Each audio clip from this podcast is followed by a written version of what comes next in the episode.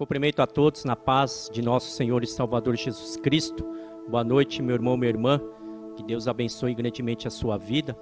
Nesta noite eu quero compartilhar uma palavra do Senhor ao seu coração, que se encontra lá em 1 Samuel, capítulo 30, no versículo de número 1 até o versículo 8, que diz assim: Sucedeu, pois, que chegando Davi e os seus homens ao terceiro dia a Ziclac, já os amalequitas tinham invadido o sul Eziclac e tinham feito a Ziclac e a tinham queimado a fogo, e tinham levado cativo as mulheres e todos os que estavam nela, tanto pequeno como grandes.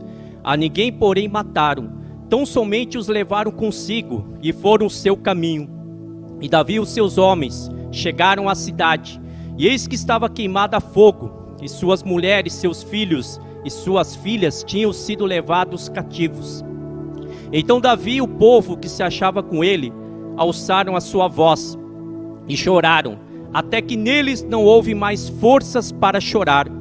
Também as duas mulheres de Davi foram levadas cativas, Ainoã, a Gisaelita, e Abigail, a mulher de Nabal, o carmelita.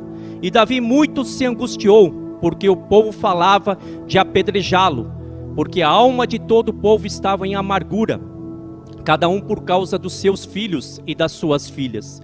Todavia, Davi se fortaleceu no Senhor, seu Deus. E disse Davi a Abiatar, o sacerdote, filho de Aimeleque: Traze-me, peço aqui, o éfode. E Abiatar trouxe o éfode a Davi.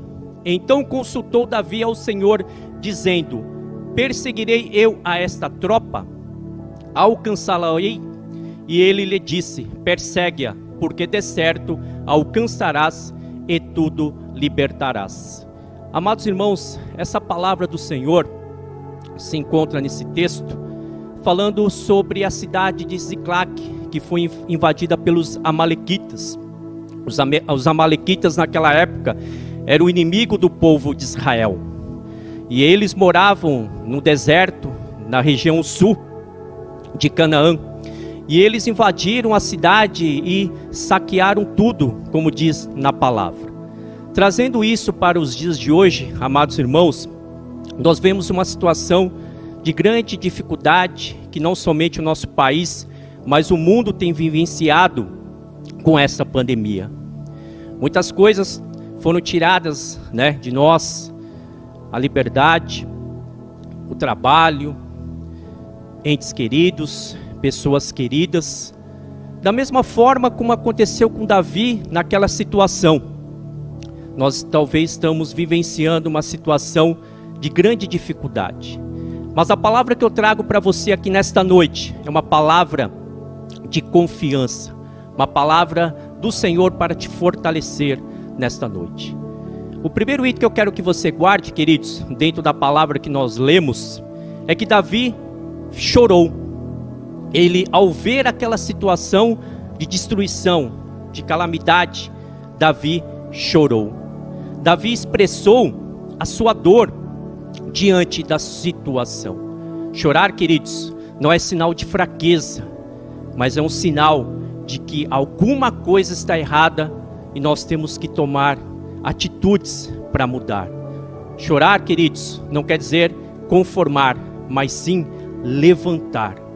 O próprio Senhor Jesus, lá no Evangelho de João 11:35, quando ele viu Lázaro que estava morto, a palavra do Senhor diz que Jesus chorou.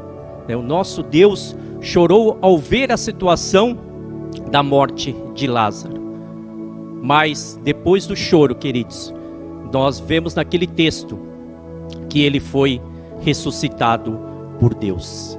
O salmo também fala que o choro pode durar uma noite, mas a alegria vem pela manhã. Então, amados, que neste momento, queridos, talvez você esteja triste, angustiado, talvez você tenha chorado, mas você pode ter certeza, queridos, que a alegria vem pela manhã, em nome de Jesus. O segundo item que eu quero que você guarde dessa pregação é que Davi, diante da situação, ele se esforçou perante Deus. Davi chorou, sim, se lamentou por aquela situação, mas a palavra do Senhor diz que ele se esforçou diante da adversidade, diante daquela situação, ele se esforçou, queridos. O que Deus fala para nós aqui esta noite, que nós devemos também nos esforçar em Deus.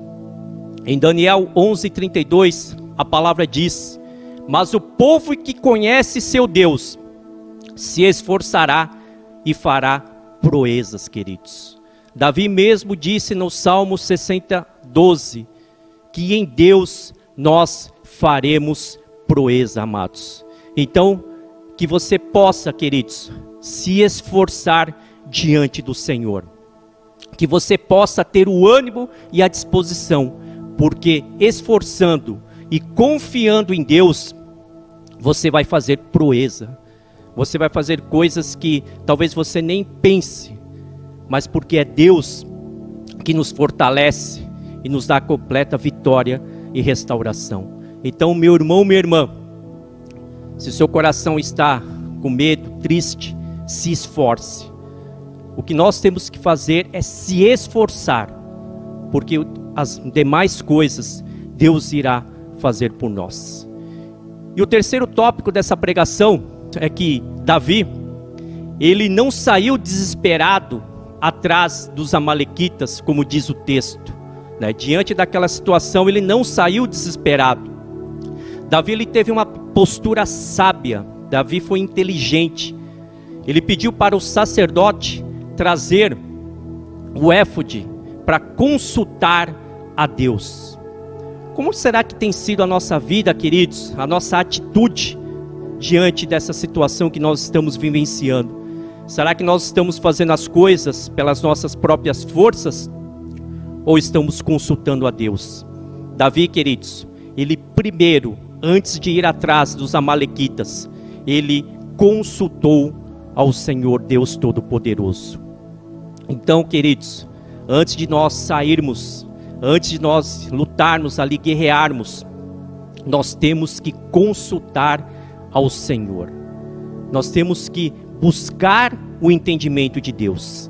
O Salmo 119, versículo 105 diz: Lâmpada para os meus pés é a tua palavra, e luz para o meu caminho. Então, meu irmão, minha irmã, esteja buscando a luz de Deus, esteja buscando a palavra do Senhor antes de você fazer qualquer coisa. Coloca diante do Senhor através da oração através da súplica, através do jejum. Coloque todas as coisas diante de Deus e antes de tomar uma decisão, antes de fazer alguma coisa, independente da sua vida, coloque diante do Senhor. Busque a resposta de Deus, porque a resposta do Senhor é o melhor para as nossas vidas. E o quarto e último tópico dessa pregação, queridos, é que Davi, apesar da situação de calamidade, dificuldade, ele foi solidário ao seu próximo. A palavra do Senhor diz, aqui no versículo 11: E acharam no, campo um homem egípcio e trouxeram a Davi. Deram-lhe pão e deram-lhe a beber água. Deram-lhe também um pedaço de massa de figos secos e dois cachos de passas, e comeu. E voltou-lhe o seu espírito, porque havia três dias e três noites que não tinha comido pão, nem bebido água. Então Davi lhe disse: De quem és tu e de onde és? E disse o moço egípcio: Sou servo de um homem amalequita, e meu senhor me deixou, porque adoeci há três dias. Amados, Davi poderia muito bem ter até matado aquele egípcio, mas ele agiu com misericórdia, com amor ao seu próximo. A palavra do Senhor diz que Davi, ele deu água, ele deu pão, deu massa de figos para aquele homem. Então, queridos, que nesse período que nós estamos vivenciando, que nós possamos também termos o nosso coração solidário para com o próximo. Que nós possamos ter esse espírito, esse sentimento. Que Deus abençoe a sua vida, meu irmão, minha irmã. e que você possa guardar esta palavra no seu coração. Temos que chorar, mas também nós temos que nos esforçar em Deus e consultar aquilo que o Senhor tem para as nossas vidas. Não sei o que você tem passado, mas lembre-se, em Deus você vai fazer proezas em nome de Jesus. Eu quero orar pela sua vida neste momento, que você possa fechar os seus olhos e nós vamos estar nos colocando diante da presença de Deus. Pai querido, nós louvamos o teu santo nome, agradecemos a ti por esta palavra, Pai, uma palavra de encorajamento, uma palavra de restauração.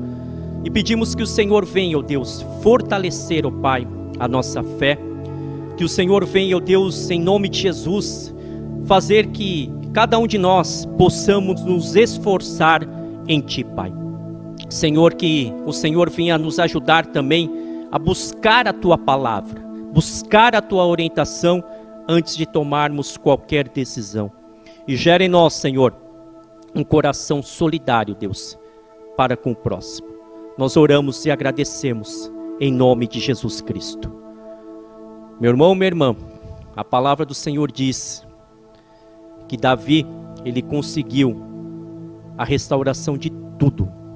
Ele conseguiu restituir tudo.